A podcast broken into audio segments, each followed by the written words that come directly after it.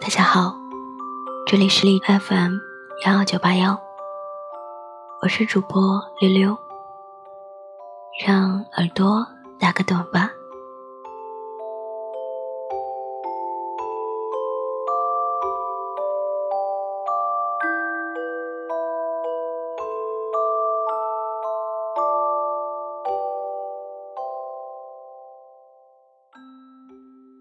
今天给大家分享一篇文章，名字是《嘿，你迟了好久》。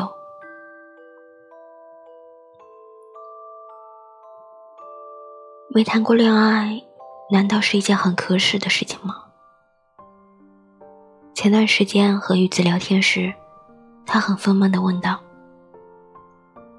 鱼子今年二十五，性格温和，样貌可爱。”喜欢健身，但不知为何，从出生单身到现在，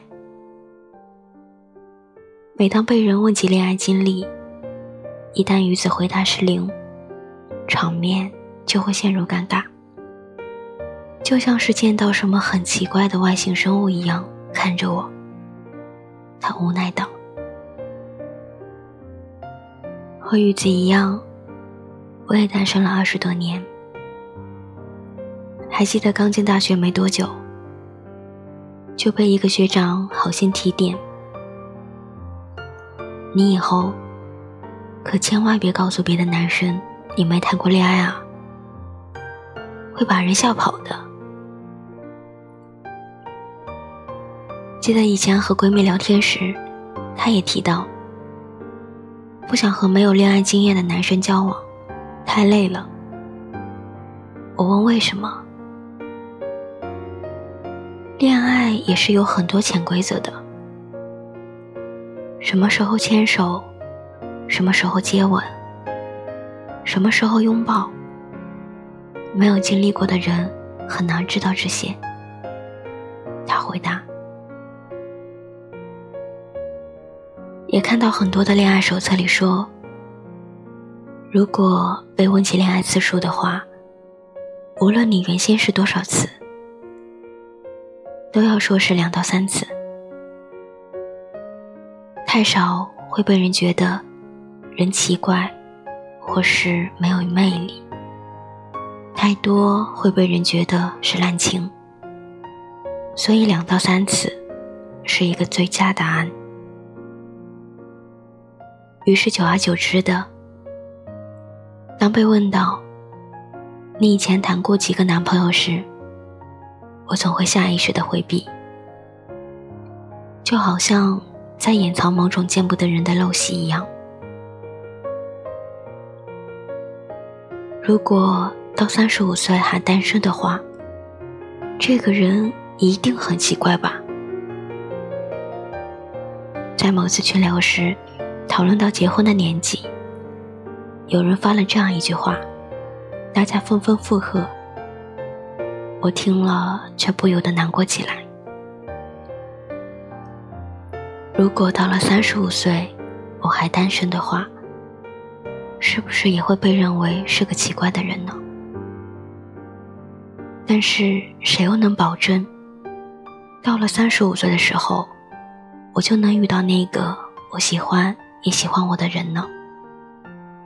如果我就是运气不好，没有遇到他的话。要怎么办？在日剧《最完美的离婚》里，有这样一段经典台词：“罐头是在1810年发明出来的，可开罐器却在1858年才被发明出来。重要的东西，有时也会迟来一步，无论爱情还是生活。”事实上，我们永远也没办法预知那个人什么时候过来。而长期单身，也并不意味着人很奇怪或没有魅力，只不过是不想谈不合适的恋爱罢了。在《平如美上》里，八十七岁的饶平如写下了和患老年痴呆的妻子。相处的故事。其中有一个片段是这样的：一天晚上，美上突然说想吃杏花楼的马蹄小蛋糕。在附近没有杏花楼，但较远的一个小区里有一家。骑自行车单程需约二十分钟。当我骑车赶到店里，已经很晚。幸好还能买到马蹄蛋糕。可等我终于把蛋糕送到他枕边，他又不吃了。我那时年已八十六岁。儿女们得知此事，我不责怪我不该夜里骑车出去。我也明知此时美上说话已经糊涂，可我总是不能习惯他嘱我做的事，我竟不能依他。明明是很朴实的语句，看到这里却不由得落泪。我也想和你一起吃早餐，想和你面对面道晚安，想和你去山顶看日出，去海边放烟花，去教堂听钟声。想叫你的名字，你就会走过来抱着我。想带你去吃好吃的糕点，想和你一起牵手到白头，但多可惜啊，你还没有出现。不过，也正因为你出现的那么晚，一旦我找到你，一定会很珍惜、很珍惜你。在朱生豪给宋清如的信里，他这样写道：“只有你。”好像和所有的人完全不同。也许你不会知道，我和你在一起时，较这和别人在一起时要活泼得多。与举世绝缘的我，只有你能在我身上引起感应。事实上，在遇到那个人之前，我们都没法肯定，这世上还有一个人。能让我们心跳加速，能喜欢我们鼻子旁的雀斑，能包容我们所有的难堪和不美好。但等我们遇到的时候，就会发现，哇，原来世界上真的有这样一个人。正如《蓝莓之夜》里说的，其实要过那条马路并不难，就看谁在对面等你。他一定就存在于人群里，等着我们找到他。我要跑着去。我已经记下了好多好多的情话，就等着你来，然后全说给你听。希望小耳朵们能遇到那个对的人。晚安，好梦。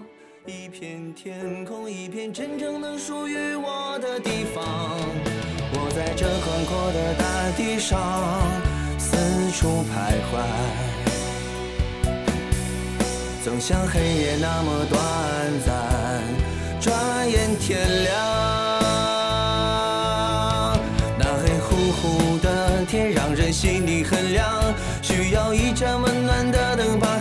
照亮，在不停的寻找，寻找那稀少的自由，寻找大地上狭窄的那一丁点天空，寻找大地上狭窄的那一丁点天空。